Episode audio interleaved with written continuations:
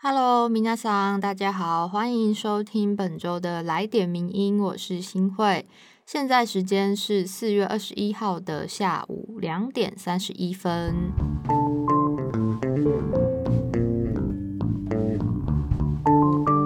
好，大家可能会注意到今天阿珍不在，其实是因为阿珍她感冒了，然后现在是处在一个没有办法说话的状态，所以今天会由我一个人来进行本周的来点名医。那也希望大家可以祝福阿珍，祝她早日康复。因为我记得这好像不是第一次我们在节目上说阿珍感冒的事情。那呃，其实我自己一个人主持也在今年年初，应该是过年之前吧，也有一次。然后那一次主持完之后，我自己其实还蛮反省很多的，就是觉得好像还是没有办法靠一个人主持来完成我对这个节目的期待，就是真的很难呢。我到底我自己一个人坐在这里，我到底是在跟谁讲话呢？还有我到底是要专心的把文章内容讲好就好，还是我也要跟听友聊一下天？而且其实啊，上周我才刚受邀到一个场合去稍微分享了一下 podcast 的制作。那时候我才说，为什么名人放送总是希望有两个人以上的主持，或者是加上嘉宾，是因为我一直觉得单口的讲法一不小心功力不够，就会很容易变成像是线上课程。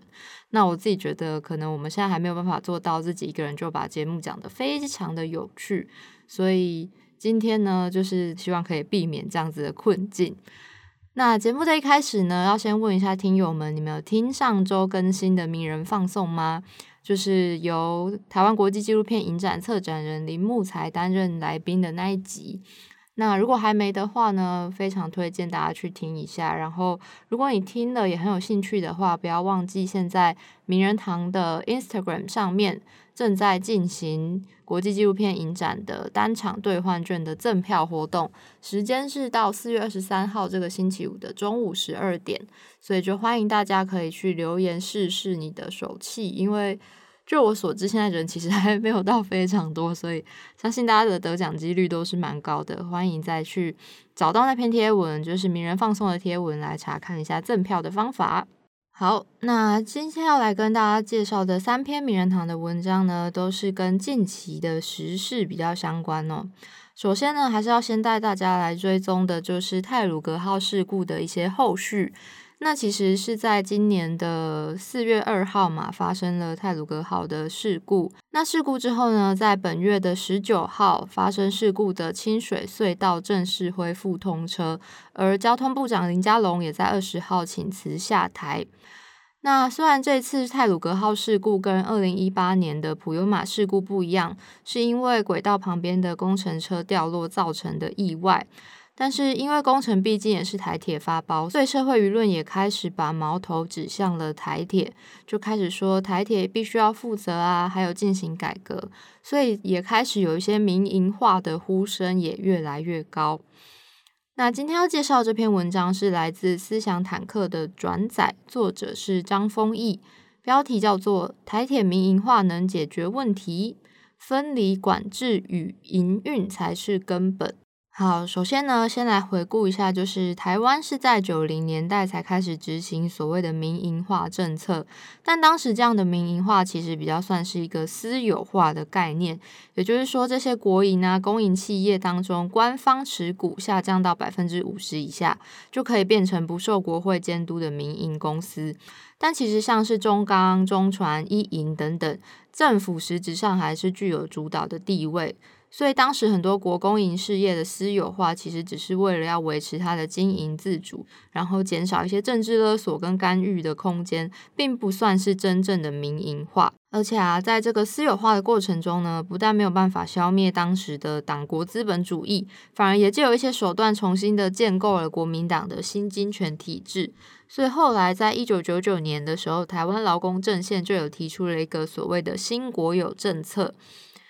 那其实除了台湾之外，世界各地的这种小政府去除国家管制的思维呢，也在经历了二零零八年的金融风暴，还有最近的武汉肺炎之后，开始出现了一些转变。因为毕竟，比如说像是口罩的配给啊、疫苗的采购，其实都让国家管制的角色变得越来越重要。那所以在这个时刻呢，台铁的改革就必须以国家确保国民有一个安全、普及跟可负担的移动权为前提来进行。那在这当中，公共运输的安全绝对还是最重要的。那在这边呢，也许有的听友不知道，就是台铁它的全称其实是台湾铁路管理局，所以它其实是一个管理铁路的政府机关。那我们平常看得到执行每天火车车辆运作调度的，只是这个铁路管理局当中的一个运务处。那也就是说，台铁它其实是一个同时管制加上营运的组合，所以就会变成过去如果台铁发生了事故，居然就会变成一个球员兼裁判，也就是自己调查自己的事故的状况。那直到二零一八年普悠马脱轨事故之后，政府才把原本的飞行安全调查委员会改名叫做国家运输安全调查委员会，也就是这一次也有登场的运安会，由这个独立的调查机关来调查台铁事故，才打破台铁这个球员兼裁判的长期不合理现象。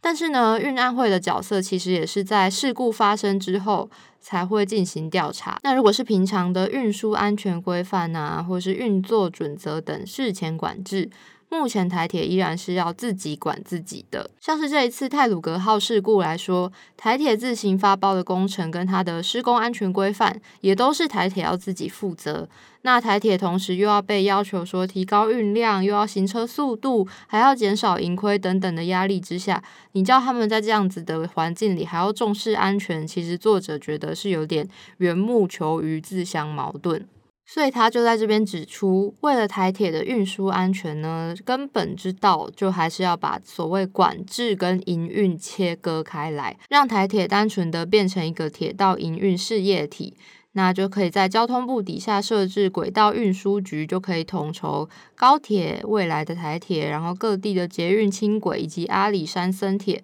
甚至唐铁等等的轨道运输，这才是改革的第一步。就可以参考日本的国土交通省底下也有设置一个铁道局来管制规范，包括 JR、私铁还有捷运等所有的轨道运输事业。那总而言之呢，就是在现在这个台铁民营化的呼声之下，他认为最重要的依然就是刚刚提到管制跟营运的双重角色必须要分开。那台铁要在成为单纯的营运事业体之后呢，我们才能来讨论要怎么提高效能，还有自负盈亏这样子的讨论才有意义。所以此刻我们可以关注的就是台铁它要如何提供全民一个安全、普及跟可负担的移动权，并且让铁道人的专业、自主、永续经营的一个体制改革。那在原本的内文当中呢，有关于日本跟英国的一些案例，更详细的说明，大家也可以到我们的网站上面来查看。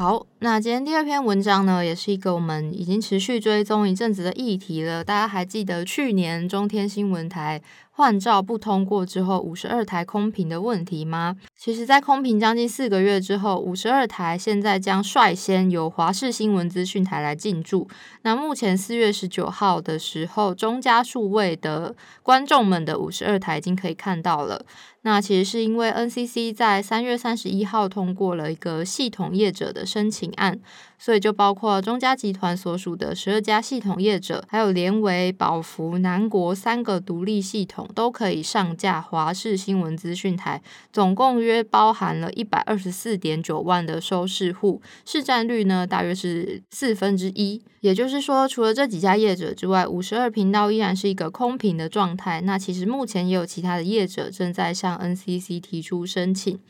所以，我们就要来讨论一下华视上架五十二台之后的一些议题。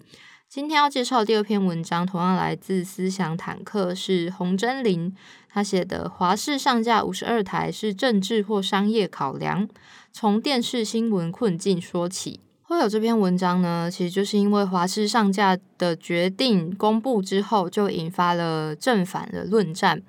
有一些反对者就批评说政府不当介入，然后质疑华视是不是有一些政党色彩。那又说有线电视应该是一个市场机制，必须要尊重系统业者的决定，或者是质疑华视财务亏损严重，欠缺制播资源，新闻品质欠佳等等。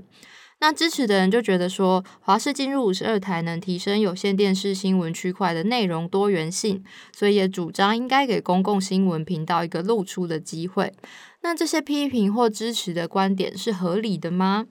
作者就认为说，五十二频道的争夺虽然是出于政治对抗跟商业利益考量，但最终我们还是要回到政府维护电视环境健全的这个责任上去讨论。因为其实去年 NCC 十一月不通过中天新闻换发执照之后，NCC 的主委陈耀祥就提出说，应该要给公广集团一个机会，但他这番发言也被反对者批评说是一种政治介入。不过呢，作者就觉得说，如果我们能跳出颜色的框架，就可以发现这一次问题的本质就是现在摊在台面上面的问题，并不是蓝绿或是政治，而是商业媒体跟公共媒体的分别。那要讲到这个，其实还要从台湾电视改革的历史谈起，我们就简单的帮大家爬书一下。因为台湾电视改革其实经历过几个重要时期，就是在戒严时代呢，老三台都是官控商营，那政治上是听命于党国，那经济上的收入呢，则是以广告为主。在民主化之后，九零年代呢，才出现了第四家的无线电视台，就是民视。那有线电视跟卫星电视相继合法化之后，市场机制才开始主导电视的产制，而且也形成现在一个高度竞争的局面。那相对于商业电视的蓬勃发展，讲到我们的公共电视，就可以说是有点先天不良又后天失调的状况。因为公共电视是到一九九八年才正式设台开播的嘛，那当时观众其实早就已经习惯收看其他的卫星电视了，所以无线电视台就变成一个比较边缘，然后没有什么人想看的位置。那在二零零五年国会修法，要求党政军退出三台之后，又同步将华视也纳入了公广集团旗下，但还是受限于一些资源的不足跟法令限制，所以公视就长期是一个叫好不叫座。那华视的处境更是有点像是所谓的巧妇难为无米之炊。这部分我其实还蛮有感的，因为我自己其实是一个公式的忠实观众，就是我每天下班回家之后，可能七点就开始看公式新闻，然后八点又看他们的政论节目，然后九点再看一些人物访谈。我觉得公式的新闻真的会跟。嗯，商业新闻台非常不一样。如果各位听友在收看的话，一些你就会发现说，公视报道新闻，其他台好像很少报。然后其他台会出现的一些所谓的三气新闻啊等等，其实在公视是几乎不会看到。但是我们也知道，就像作者说的，一直处于一个叫好不叫座的状况。那回到华视本身来看呢，有的人说华视是不是绿媒啊？它是不是跟民进党有什么关系？但其实作者觉得这就完全误解了公共媒体的定位，因为我们的公广集团它的定位跟运作都应该是超越政党，是为公共服务的。那公共媒体的董监事会都会经过国会同意，也就是说是有通过民意考验的。那也有人批评说华视新闻品质低落，作者就想反问：你觉得怎样叫做新闻品质低落呢？因为依据民众对电视新闻的满意度，公视啊华视的新闻是比较受到信任的，而且也比较重视公共议题，很少三气新闻，深度报道也都有多项得奖记录。那在 NCC 的电视监理记录上，也是财阀的少数。那关于财务亏损严重的问题，的确是事实，但这其实也是华氏本身制度的问题，因为目前政府要华氏自行的负担他们的亏损。但是又要求华视要坚守公共原则，再加上现有的频道区块划分啊、无线电视造边缘化的因素，让华视其实一直没有办法变成一个比较健康的体系，才会有现在的亏损的状况。那所以现在华视能够上架五十二频道，反而正好是一个改变这些恶性循环的好机会。那也是公广媒体扩大服务跟影响力的一个历史性的里程碑。所以讲到这一次整个华视。进入五十二频道的争议当中呢，我们可以再看到一个法律依据，就是它的法源其实是来自有线广播电视法授权订定的一个有线广播电视系统经营者申请频道规划及其类型变更许可办法当中的第三条第八款。也就是说，中央主管机关应该要综合考量是否增进或维持整体市场竞争、消费者权益、频道内容之多样性及其他公共利益。所以，作者认为，在这一次 NCC 审理递补五十二频道的申请案呢，就应该要依据上述的法条去行政，为公共利益把关。那因为目前台湾有线电视的新闻区块就是常见的四十九台到五十八台，这十一家频道都是属于私人商业性质。那大家也知道，商业逻辑产出的新闻一定会有它的局限性，所以应该要更提供一些公共媒体的新闻内容，来增进频道内容的多元性，给消费者一些不同的选择。那最后，他也提到说，华视上架五十二频道定案之后，也需要更积极的来面对公广集团的一些问题。也就是说，政府应该要有决心的投入一些资源来资助公广集团，那解决华视现在有点不公不商的困境。也能够让他制作更多优质的新闻和内容，并且有能力来经营一些国内跟国际新闻，提升台湾文化的话语权，让新闻真正做到为民服务且落实社会责任，进而实践公广媒体真正的公共性。那虽然目前华视这个新闻的热度当然不如当时中天换照不通过那时候那么的热门，但是因为它目前已经在部分的频道已经上架了，所以我们也邀请听友一起来关注一下这个议题。那我们也期待说之后到底继续陆续的递补案又会是怎么样子进行，以及华视入主五十二台之后能够为现有的有线新闻区段带来什么样子的改变呢？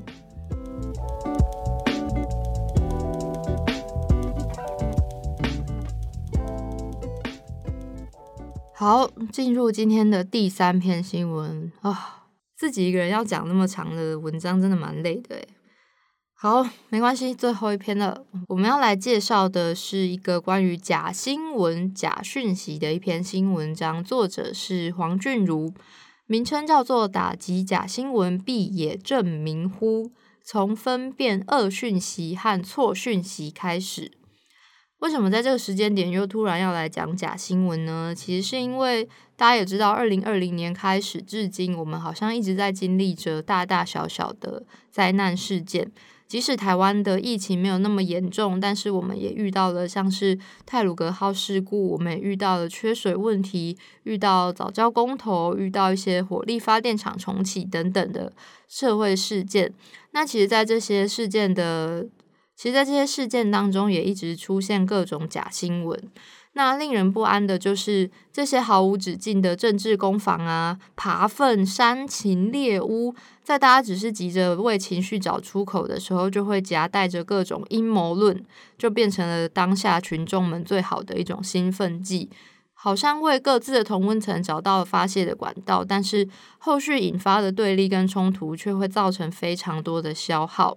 所以，其实目前世界各国都把假新闻当作是头号敌人，来寻找一些反制的方法。那这篇呢，也是从我们台湾的角度来提出一些为什么假新闻这么难防，还有现在我们要来反制假新闻的话，可以从哪个地方着手？那讲到假新闻这个字，其实这个议题真正的成为热潮，是跟二零一六年的美国总统大选非常的相关。因为当时川普他在选举期间就大量的在媒体上使用假新闻，也就是 fake news 这个词，那后来还导致他被美国方言学会跟柯林斯英语词典选为二零一七年的世界年度代表字。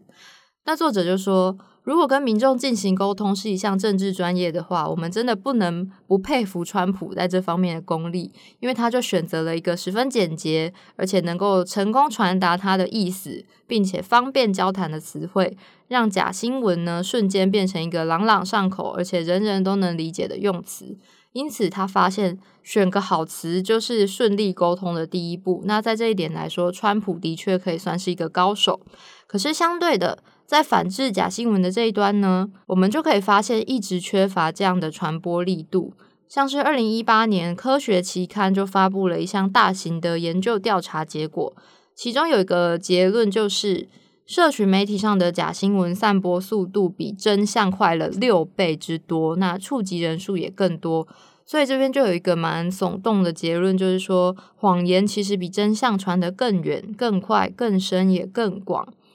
那为什么这么神奇？原因之一当然就是因为假新闻它可以选用一些最吸引人的词汇，而且它不太需要负什么责任。所以在面对这样子假新闻真的传播力度非常。强烈的情况之下，各界也开始不断的思考各种防堵方法，并且希望能协助民众去区辨不同的假讯息特质。那不知道听友记不记得我们在名人放送有一集也有请到台湾民主实验室的研究员来跟我们讨论，就是关于假讯息的形态啊，还有假讯息如何防堵等等的方法。所以应该也可以算是那一集节目，也可以算是今天这篇文章的延伸。欢迎大家。听完之后，可以再去把它挖出来听。所以我们在面对这样子假讯息铺天盖地而来的状况当中，可行的防堵方法是什么呢？作者先解释，在西方的语境里面，其实很早就发展出所两种不同的词汇，就是 disinformation 跟 misinformation 这两种不同讯息的概念差别。那其中 disinformation 指的是故意制造和分享对他人造成危害的错误讯息。那 misinformation 指的则是一些不经意的犯错，或者可能是在无意造成伤害的情况下分享的讯息。那我们所知的假新闻就比较偏向是这两个概念的混合俗称，可是会比较侧重在新闻的方式呈现，因此里面也可能包含 disinformation，就是故意的；那也可能是 misinformation，就是无意的错误讯息。那举个例子来说好了，就是假设今天。我在我的家族群组里收到了一位阿伯传来一张预防脑中风请一定要戴个帽子的一张长辈图。那这个讯息可能已经经过查证是有部分错误的，可是阿伯他应该是出于关心或者是觉得重要，所以才转传。因此我们只能判断它是一个 misinformation，就是他是在不经意的犯错或是无意造成伤害的情况下分享的讯息。那另外一个例子呢？假设我今天又在家族群组收到我的三姨婆传来一个陈时中丢脸丢到韩国新闻的影片，然后配上一些现在的台湾卫福部部长陈时中完美的展示什么叫做鼻屎之国这样子措辞激烈的贴文，那这其实也是查证之后发现是错误讯息，那它就可以算是一种带有故意甚至是恶意的 disinformation。所以，我现在面对我的阿伯跟我的三姨婆，就可以有不同的应对方式，而不是全部都直接狠狠的回他说：“哦，你分享假新闻。”这样，因为其实这两者之间的意图是非常明显不同的。那目前台湾的困境是什么呢？因为这两个词它在中文翻译上非常的困难。那在相关的中文文献里面，有时候 disinformation 会被翻译成不实讯息、假讯息、扭曲讯息、虚假讯息、恶意假讯息等等。那 misinformation 则会被翻译成错误讯息、不实资讯、不当资讯等。甚至有的文章就直接跟你说不翻了，我不想努力了，直接就用英文表示。那如果读者很难直接理解这两个词的意思，就更难让它明确的成为日常语境中的惯用词嘛，所以就会更加不利于我们在讨论跟沟通这件事情。那过去呢，这位作者他曾经有讨论过，就是意图程度跟虚假程度是定义假新闻类型最重要的两个面向。那他认为。Disinformation 跟 misinformation 之间最大的差别就是其中的意图程度，因为前者是蓄意破坏，后者是不经意犯错，所以翻译的词汇呢，应该要把两者最大的差别凸显出来，而且最好是简洁跟易于口语使用的。所以他在这篇文章最重要的一点就是他提出了建议，来把 disinformation 翻译成恶讯息，就是恶意的那个恶。那并且把 misinformation 翻译成错讯息，并且广泛的推广使用。那表面上这似乎只是一个词汇翻译的工作，但是就像前面提到的，因为一个词能够在文化脉络中被庶民使用，那才代表一个概念真正的被定锚，也才是一个社会集体学习的开始。他最后也说到，就是我们用词跟说理的不精准，经常会导致一个社会被到处的阴谋论所伤害。那他日前在阅读一本叫做《反制》的书的时候，里面有提到美国战略情报局在二战期间曾经制作了一份对希特勒心理的侧写。当中，希特勒的心理规则就是包含说，永远不要让群众冷却下来，永远不要承认过失或错误，永远不要留下任何选择的空间，永不接受指责等等这样子的内容。那即使现在我们没有希特勒，但是就像前面提到，社交媒体带给我们的就是假新闻的传播速度变得比真相更快。那假讯息也有许多不同的层次跟类型，但是民众得先从最基本的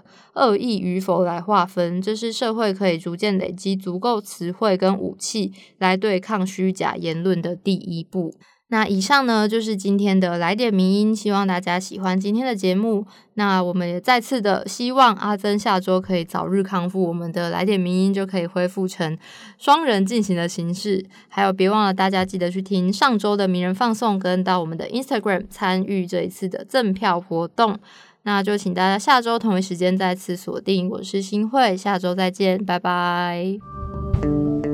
谢谢你的收听，更多内容请上名人堂网站。